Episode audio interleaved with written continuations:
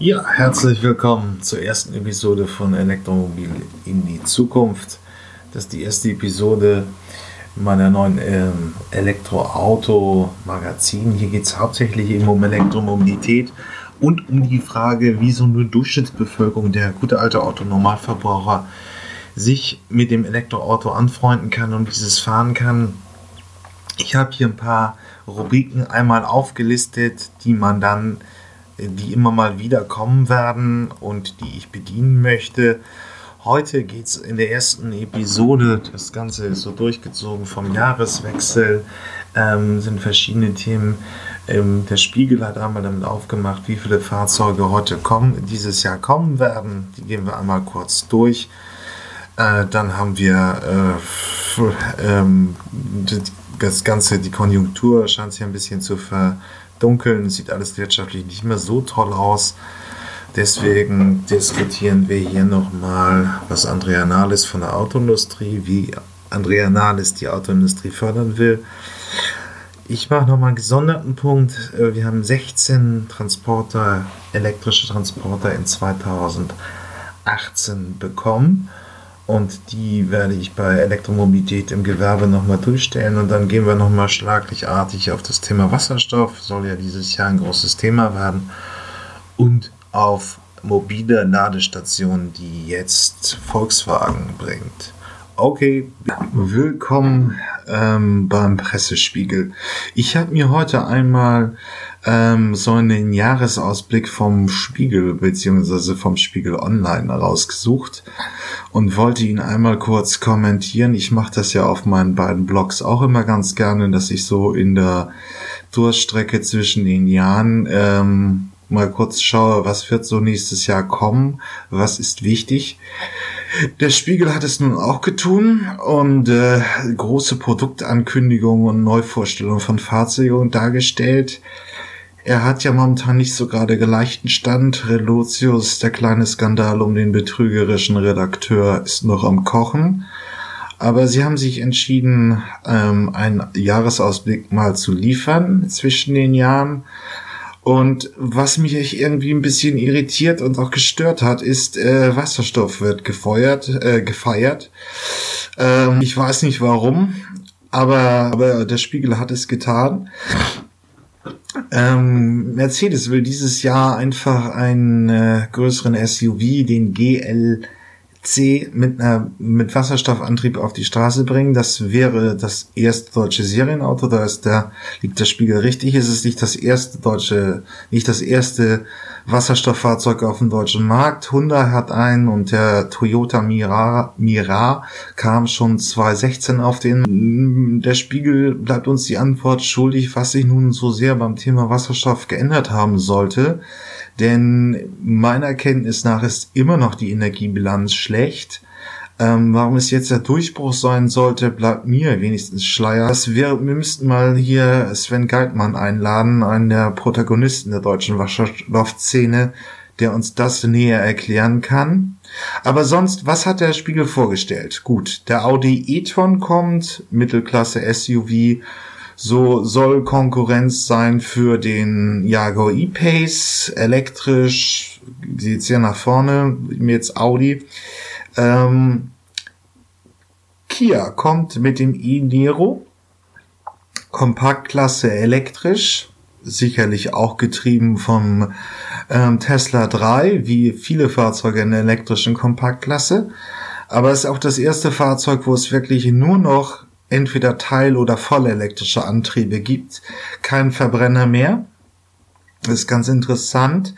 Ähm, interessant ist auch, es gibt eine Neuauflage vom ähm, Kia e-Soul. Ich habe äh, das Fahrzeug schon vor zwei oder drei Jahren auf meinem Blog äh, Elektroauto-Vergleich besprochen. Ich habe den Link hier auch in den Show Notes eingebettet, wie auch den gesamten Spiegelartikel. Ähm, jetzt wird es für den Käufer interessant. Ähm, es ist natürlich ein absolut dynamisches äh, Feld, ähm, ein Innovationsfeld. Ähm, die Fahrzeuge und die, deren Technologie verhalten relativ schnell. Kann man den alten noch kaufen? Sollte man auf die neuen Fahrzeuge warten? Welche Technologie kriegt man für welchen Preis? Das wollen wir uns mal, werde ich mir später bei dem Kia e-Soul auch nochmal anschauen. Ähm, man kann ja einfach als Gebrauchtwarenkäufer viel Geld sparen. Es kann sich durchaus auch lohnen, die ältere Technik zu wenden. Viele Großstädter sind mit dem elektrischen Smartdienst jetzt schon für 7000 Euro gibt wunschlos glücklich, wenn man einfach die großen Reichweiten, die die jetzigen Fahrzeuge, also die Autojahrgänge 17, 18, 19, 20 bieten, ähm, wunschlos glücklich. Nun ja, und dann kommt noch, ich habe es auch schon auf meinem Blog beschrieben, der, äh, der Mercedes EQC, ein großer SUV, äh, Preisregion um diese 100.000 Euro, äh, ist der Konkurrent zum großen Tesla X. Was mich wundert, ist, dass er auf 170 abgedrosselt ist. Das ist nicht unbedingt mehr jetzt der Stand der Technik, aber wir sind mal gespannt. Und nun hat auch Mercedes endlich ähm, äh, eine eigene Plattform für Elektroautos. Ähm, das hatte Tesla immer die anderen äh, Hersteller, wie zum Beispiel äh, Volkswagen, hat ja den, den klassischen Verbrenner einfach auch nur umgebaut mit einem Elektromotor. Und dadurch war das Fahrzeug einfach technisch extrem schlecht, weil äh, nicht auf die Erfordernisse des elektrischen Antriebs abgestimmt. Das heißt, die Batterien lagen nicht in der, im, in der, im Fahrzeugboden, das Fahrverhalten war schlecht, die Reichweite war schlecht. Äh, nun hat Mercedes auch nach sechs, sieben, acht Jahren Entwicklungszeit endlich seine eigene Plattform und der äh, EQC ist das erste Fahrzeug dieser Plattform. Ähm, dann haben wir noch mal einen schönen Kleinwagen, der sehr interessant sein wird. Ich habe allerdings auch schon gehört, dass die Produktion noch sich äh, Schwierigkeiten hat. E.Go Mobile aus Aachen, auch wieder diese RTW ähm, Aachen Cluster kommt. Also der Street Scooter ist auch aus dieser Schule gekommen. Hier ist jetzt Professor Sch äh, Schuh federführend, ein Kleinwagen.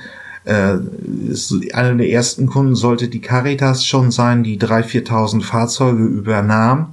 Ich glaube, das ist jetzt aber momentan noch ein bisschen in der Schwierigkeit, ob und wie stark wir die Fahrzeuge sehen. Ja, und dann haben wir noch den Porsche Taycan. Sportwagen mit 600 PS, 100.000 Euro Preisregion. Ja, hm, wir werden sehen, was da kommt. Der e-Mini ist nun auch endlich auf dem Markt. Es ist jetzt zwei oder drei Jahre her, dass BMW dieses Projekt ankündigte. Und nun kommt er für ca. 35.000 Euro auf den Markt, was ich noch relativ viel finde ähm, wenn man bedenkt, dass äh, in den äh, jetzigen Modelljahrgängen 18, 19 die Preisunterschiede zwischen Verbrenner und elektrischem Fahrzeug immer kleiner geworden sind, ist der e-Mini noch relativ teuer. Wenn er dann endlich auf dem Markt ist, werde ich mir auch mal angucken, äh, wie lange man braucht, um den Mehrpreis des elektrischen Fahrzeuges bei einer gewissen Jahresfahrleistung zu kompensieren. Ach, der VW ID. Ja, er wird hier angekündigt und er ist nun da. Ähm, ist immer ein bisschen der elektrische Golf. Vieles, was ich in den Ankündigungen gehört habe, war, dass er sehr hektisch auf den Markt gepresst wird, weil Volkswagen ein bisschen im Verzug ist, was die elektrischen Antriebe in der Flotte angeht. Und der Dieselskandal ist natürlich hier auch jedem bekannt. Ähm, aber nun kommt da der elektrische Golf. Es gibt momentan noch sehr widerstreitende äh, Infos. Ich kann da noch nicht wirklich eine Meinung zu bilden. Aber schauen wir mal, was da kommt. Ein Fahrzeug, was in Deutschland nicht besonders populär ist, aber international eine Rolle spielt, ist der Honda, Honda Urban e.V. Kleinwagen. Das ist so praktisch wirklich Ford Fiesta Klasse also klassisches Zielgruppe eben des elektrischen Fahrens, Kleinwagen in Großstädten. Ähm, Honda ist in Deutschland nicht sonderlich erfolgreich, aber international kann das Fahrzeug sicherlich eine größere Rolle spielen. Ähm, ist auch ein sehr spannendes Designkonzept. Einfach mal schnell googeln. Honda Urban e.V. ist relativ interessant. Dann haben wir jetzt nochmal den DS3 Crossback aus dem Haus PSA, wird über die Marken Peugeot und Citroën verkauft. Äh, Finde ich äh, sicherlich auch ein interessantes Fahrzeug. Wir werden es mal, mal sehen, wenn er dann da ist. Ja, und der legendäre Tesla Modell 3. Die Kompaktklasse von Tesla rein elektrisch soll auf den Markt kommen. Jetzt erstmal in der größten äh, ähm, Batterie, mit der größten Batterieleistung, also knapp über 50.000 Euro. Dann sollen kleinere Fahrzeuge kommen und dann sehen wir auch einen elektrischen Kompaktwagen, diese Legende, äh, die praktisch schon ähm, auf dem deutschen Markt. Ja, es hat natürlich jetzt im letzten Jahr 18 immens viele Berichte über die Produktionsschwierigkeiten von Tesla gegeben. Jeder Furz von Tesla wurde praktisch medial ausgeschlachtet. Es soll größere Schwierigkeiten geben. Elon Musk soll sein Feldbett in der Produktionswerkstätte aufgelegt, äh, aufgestellt haben. Ob das alles so stimmt oder ob es nur ein bisschen Show eines Startups ist, äh, wird man sehen. Aber sie haben so ein bewältigtes Fahrzeug kommt. Äh, und wir werden es mal sehen. Ähm, es ist auf jeden Fall ein absolut interessantes Fahrzeug und Tesla bleibt, wenn man sich Reichweite, Leistung, bisschen den Service anguckt, immer noch extrem führend im Thema Elektromobilität. Äh, die, die etablierten Hersteller gehen jetzt mit großen Schritten, man hat es ja hier auch in dieser Liste gesehen, in Richtung elektrischen Antrieb aber die, Leis, äh, die äh, Leistungsparameter liefern sie noch nicht so überzeugend, wie es Tesla tut. Wir werden sehen. Was mich ein bisschen geärgert hat bei der Liste von Spiegel ist ein fehlendes Fahrzeug und das ist der Sinon von Sono Motors aus München. Ja, Sono Motors ist ein Start-up. Ähm, klein, aber fein. Es ist nicht die ganz, es ist kein Fahrzeug der etablierten Autoindustrie, aber es ist technisch sehr spannend mit diesen äh, Solarzellen auf der ganzen Fahrzeugkarosserie mit einem angedachten Carsharing-Konzept, ähnlich wie bei Tesla. Äh, das heißt also, man soll in ein paar Jahren seinen Sinon eben praktisch, wenn man eine Arbeit ihn nicht braucht, als Carsharing-Fahrzeug zur Verfügung stellen, so dass andere ihn nutzen können es ist relativ innovativ. Natürlich hat man bei so einem kleinen neuen äh, Hersteller Risiken als Käufer. Aber dass das Fahrzeug hier auf der Liste fehlt, ist wirklich schade und nicht so schön. Was mich auch ein bisschen wunder, gewundert hat an diesem, an dieser Liste, äh, war ja die Frage so, jetzt kommt nun hier die großen Stromer 2019. Ich persönlich würde eher das große Jahr der Modelloffensiven 2020 sehen. Äh, allein schon, weil Volkswagen und Mercedes und ähnliche, äh, die Großhersteller dann wirklich anfangen, ihre gesamtes Angebotsspektrum zu elektrifizieren. Also dann kommen Fahrzeuge in der Kompakt-, Mittel-, oberen Mittelklasse und so weiter. Ähm, Daimler hat 2020 25 Neuwagen, äh, elektrische Modelle angekündigt. Und deswegen finde ich das, mh, diese Feierei der, des Jahres 2019 für Elektroautos ein bisschen überzogen. Ähm, ich habe auch noch einen Artikel äh, beigefügt, wo es um den nicht um den Ausblick für 2019 geht, sondern um die Rückschau von 2018 vom E-Mobilität-Blog ist hier in den Shownotes auch beigefügt. Äh, die Kollegen haben sich mal ihre eigenen Prognosen für das Jahr 2018 angeguckt und es ist eigentlich ganz interessant. Ich möchte aber hier an der Stelle nur einen Aspekt mal hervorgreifen.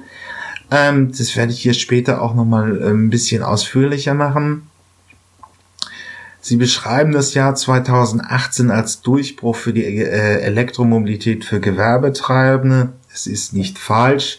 Wir haben im letzten Jahr in 2018 äh, die Transporter gesehen von Mercedes, von MAN, the neue Ivenco, der Street Scooter. Das heißt, jetzt insgesamt sind 16 elektrische Transporter auf dem Markt. Ähm, und im Prinzip sind auch von den kleinsten bis, also wirklich vom Street Scooter, der wirklich für, für Kurierfahrter ausgedacht ist, bis hin zum dreieinhalb Tonner jetzt alles schon elektrisch äh, verfügbar.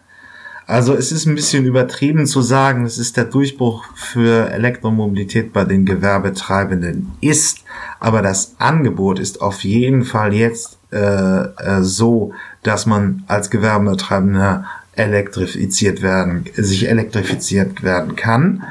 Ähm, die Jungs sind ja auch schon sehr lange dabei und ich fand es, und sie werden mir da, da voraussichtlich nach auch zustimmen, immer extrem schade, ähm, dass die Hersteller bei diesen klassischen Fahrzeugen für gewerbetreibende Transporter und kleinere LKWs bis dreieinhalb Tonnen, Tonnen so gezögert haben und es so lange gedauert hat. Denn diese Gewerbetreibenden haben einfach die Fahrprofile, wo sich der elektrische Antrieb schon von den Kosten her rechnet. Also der Handwerker, der sowieso nur in seinem Umfeld der Kleinstadt unterwegs ist, kommt auf Tagesfahrleistung von 30, 40 Kilometer im Höchstfall. Das ist mit elektrischen Antrieben 2009 und nicht 2019 zu bewältigen. Ähm, und dann eben, weil diese kleinen Strecken im Tag, am, im Tag, in der Woche sich wieder so häufig wiederholen, äh, spart der Gewerbetreibende eben mit dem elektrischen Antrieb massiv viel an Geld, auch selbst wenn das Fahrzeug in der Anschaffung mehr kostet als ein Verbrenner. Äh, deswegen ist es jetzt ärgerlich, aber in der Tat haben die Fan vom E-Mobilität-Blog recht. Am Boot, Boot hat es auf jeden Fall den Durchbruch in 2018 gegeben. 16 Fahrzeuge von diversen Herstellern. Der ist wirklich einfach für jeden etwas das war's fürs Erste für diesen Spiegel. Hier auch nur zum Verbrenner entwickeln, ging jetzt durch die Blätter. Ähm, denn die Stuttgart macht jetzt ernst mit seinem Dieselfahrverbot. 43.000 Fahrzeuge sind im Umland betroffen. Äh, nun kommen sie einfach nicht mal rein in der Regionalpresse. Da in Stuttgart ist es auch ein großes Thema. Ach ja, es soll ja hier eigentlich um die Zukunftsmobilität gehen, nicht um nicht um den Verbrenner, aber man kommt an ihm natürlich nicht vorbei. Und ich auch nicht. Ähm, jetzt eben zum Jahreswechsel ähm, sind die ersten Fahrverbote gekommen. Die Umwelthilfe klagt weiterhin fleißig.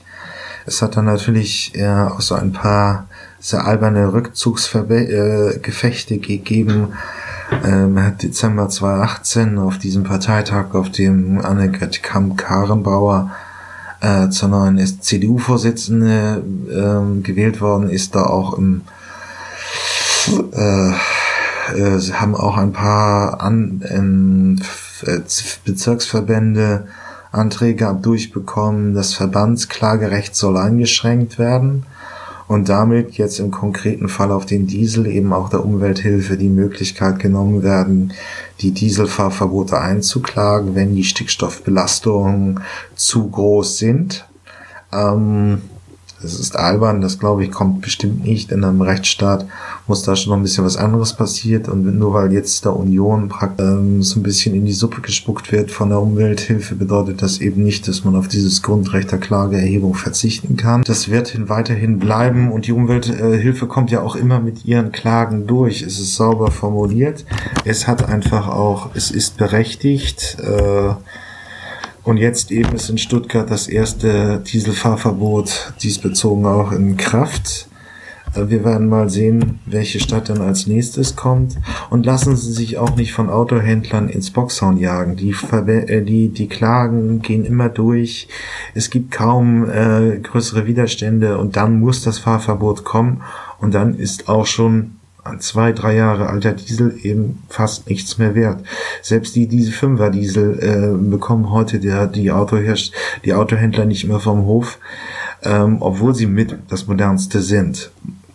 Kann man nichts anderes sagen, wird der Punkt wird sicherlich auch noch weiterhin eine, die Rubrik äh, Verbrenner abwickeln wird weiterhin auch noch eine größere Rolle spielen. Okay, bis gleich. Jetzt geht's ums elektrische Tanken und ähm, zwei Nachrichten in dieser äh, ja, im Jahresbeginn 2019 äh, erstmal haben wir Powerbanks von Volkswagen und dann gibt es mal wieder einen neuen Wasserstand, wie viele Ladestationen es in Deutschland gibt. Das ging so ein bisschen durch die Blätter. Ähm, was sind Powerbanks von Volkswagen? Eigentlich nichts, außer ähm, dass es jetzt eben auch mobile Ladestationen gibt, die so ein bisschen hymnisch. Ich habe hier mal den Artikel ähm, von Chip reingehängt, der, der IT-Zeitschrift. Äh, ähm, Powerbanks sind eigentlich nichts anderes als mobile Ladestationen, die man an Großveranstaltungen, an Verkehrsquotenpunkten mal temporär aufstellen kann, um Elektroautos zu laden. Also wenn Sie ähm, ähm, mal zum Konzert wollen oder zum Festival, können Sie sicher sein, dass Sie auch Ihr Elektroauto da aufladen können. Ähm, das wird dann wahrscheinlich auf Transporter dahin gefahren, aufgestellt und Sie können zwischenzeitlich ein bisschen laden. Ähm, das ist soweit technisch nichts Wildes. Ähm, es ist auch ganz gut. Ich hoffe nur, dass es auch irgendwie äh, dazu dann auch mal eine deutschlandweite App gibt, wo man zu welchem Zeitpunkt laden kann, dass das nicht irgendwo in der Kommunikation hängen bleibt. Und der andere Punkt, äh, nun haben wir jetzt 16.000 öffentliche oder halböffentliche Ladestationen, also alles, was nicht privat ist. Das heißt, auf 10 Elektroautos kommt ein Ladepunkt.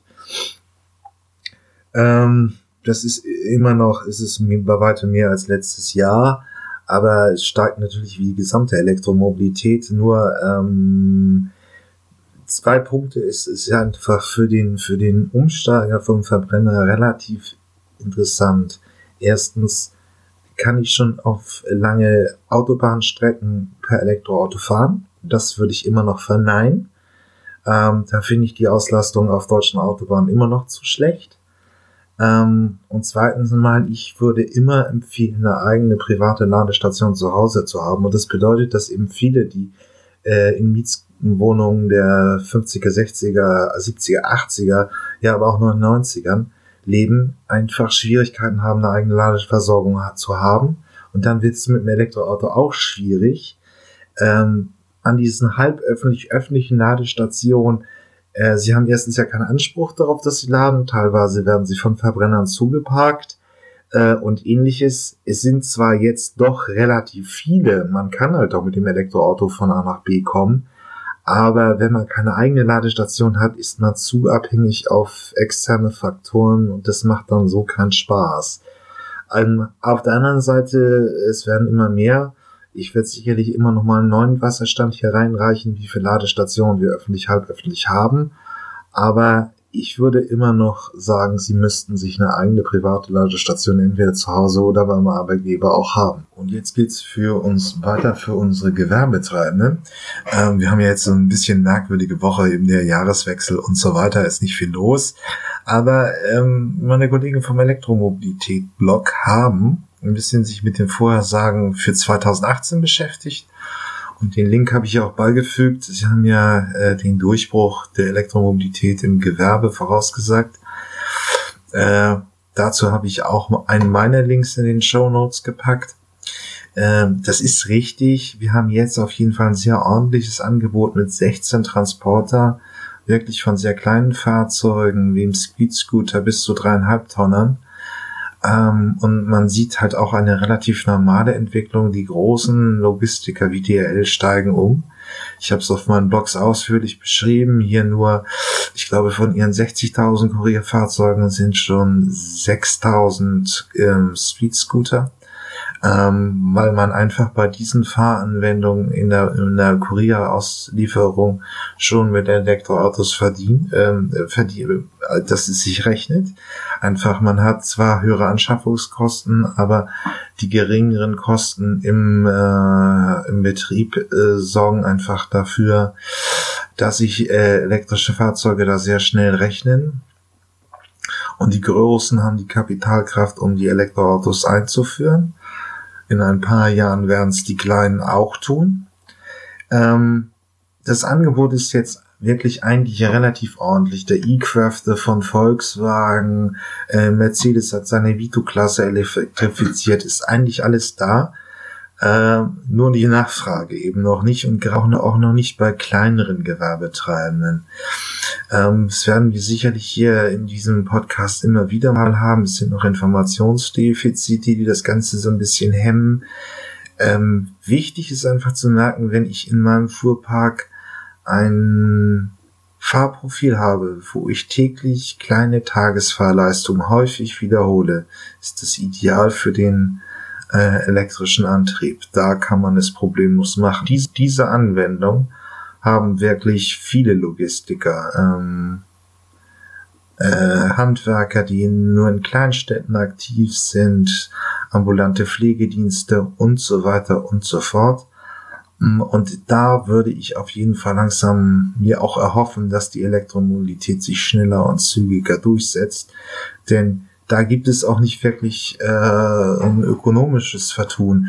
Bei passenden Fahranwendungen, also geringen Tagesfahrleistungen, hohen Wiederholungsraten, äh, rechnet sich der ele äh, elektrische Antrieb. Und da geht es nicht um Ökologie, da geht es wirklich darum, dass sich eine neue Technologie einen Kostenvorteil bringt. Und der wird noch nicht umfangreich genutzt. Und das ist sehr schade. Aber das wird sicherlich im nächsten, in diesem Jahr 2019 auch noch immer mal ein Thema bei Elektromobilität im Verkehr. Äh, ich habe den Aspekt und die Rubrik heute einmal befüllt, weil ich einen interessanten Aspekt gefunden habe. In schönen Niedersachsen, da habe ich übrigens studiert, feiert äh, der Wasserstoffantrieb bei der Bahn die ersten Erfolge. Ich habe mal hier von Antenne Niedersachsen den Link beigefügt. Ähm, das ist so ein bisschen Untergang. Der Spiegel hat natürlich groß irgendwie den, äh, den, das erste Wasserstoffauto vom deutschen Hersteller, namentlich äh, von Daimler, gefeiert. Ähm, ich fand den Artikel, der hier auch beigefügt ist, ein bisschen albern. Momentan ist die Energiebilanz immer noch relativ schlecht. Ähm, dabei im Wasserstoffantrieb und bislang gehen bis auf Toyota und wahrscheinlich jetzt zum Teil auch Daimler keine wirklich davon aus, dass der Wasserstoffantrieb sich lohnt.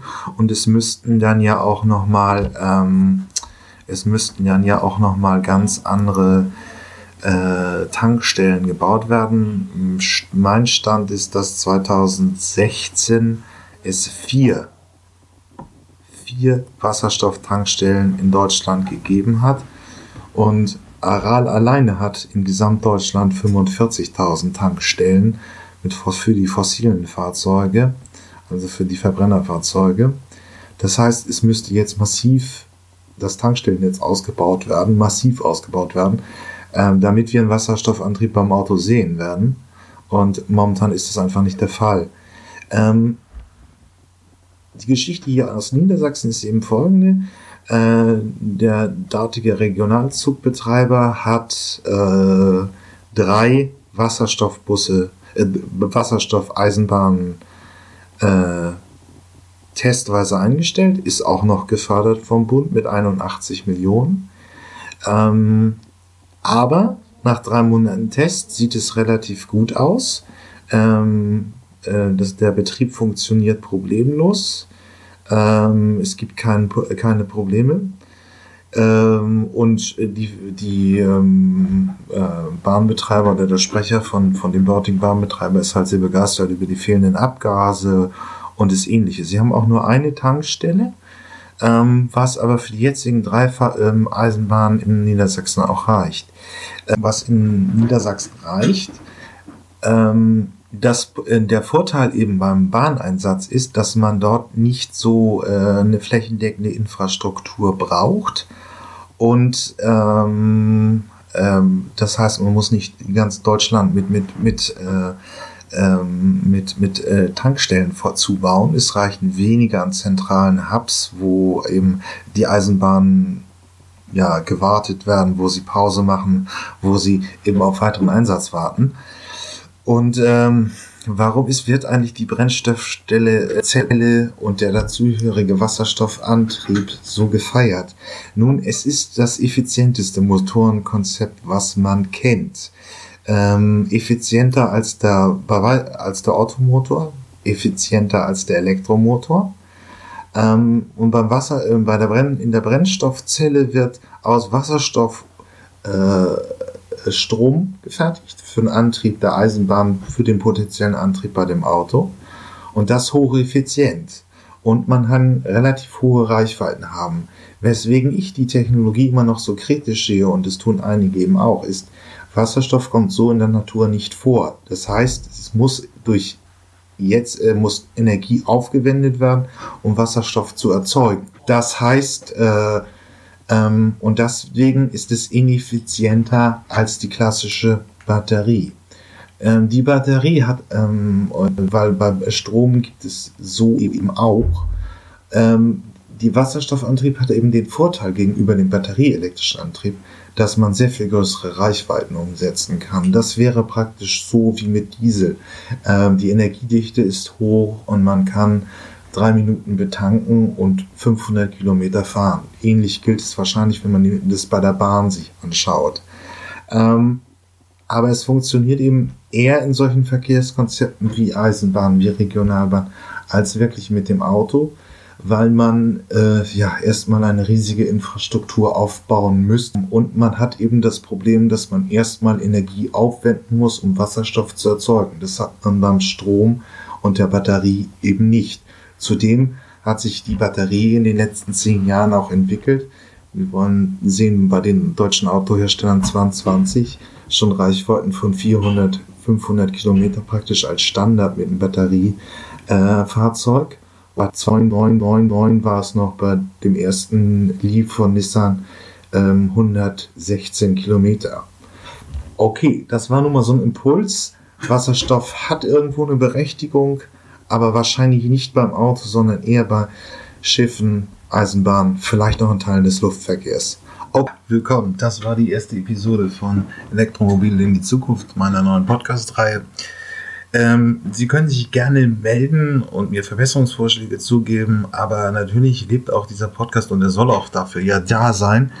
Äh, wenn Sie Erfahrungen haben als Autokäufer, Elektroauto, interessiert am Elektroauto sind, ob Sie, wenn Sie auch schon ein Elektroauto haben, melden Sie sich gerne bei mir. Ähm, äh, das würde mich freuen. Dann nehme ich Sie hier einmal mit in die Podcast-Reihe und wir sprechen darüber.